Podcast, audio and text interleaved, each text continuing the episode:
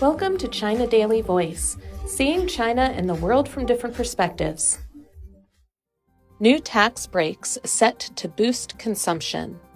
The recent move to include care expenses for children under the age of three as part of the special additional deductions for individual income tax is expected to reduce the financial burden on families, increase their consumption capacity, and is conducive to the long term improvement of the nation's overall demographic structure, experts say.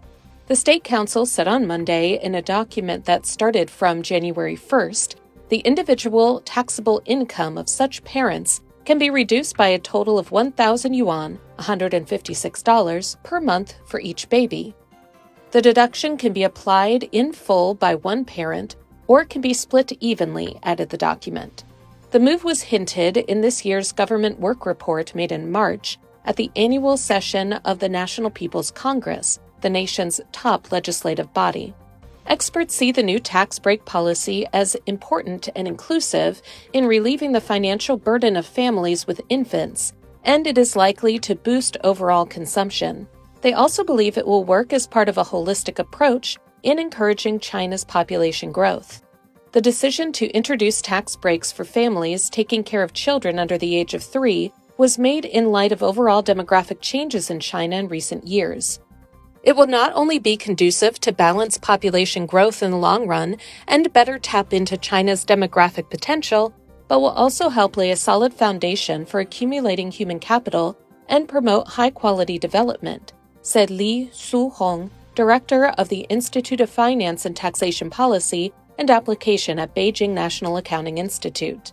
Also, such tax breaks will increase the disposable income of households and boost their willingness to consume, she said.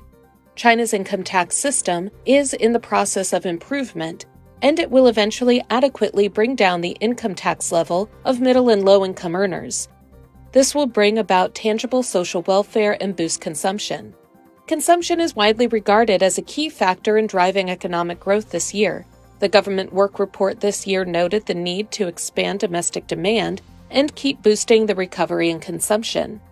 Xie Yinghua, a professor at the Chinese Academy of Fiscal Sciences, said that the new tax breaks will not only help relieve the burden for families with children under three, but will also help to positively shape the consumption and income expectations of couples planning to have children, she said. She added that the new tax deduction policy will be well aligned with the current individual tax breaks in other areas such as expenses related to preschool and compulsory education. Families with children under the age of three had previously been unable to enjoy such individual tax deductions. That's all for today. This is Stephanie, and for more news and analysis, buy the paper. Until next time.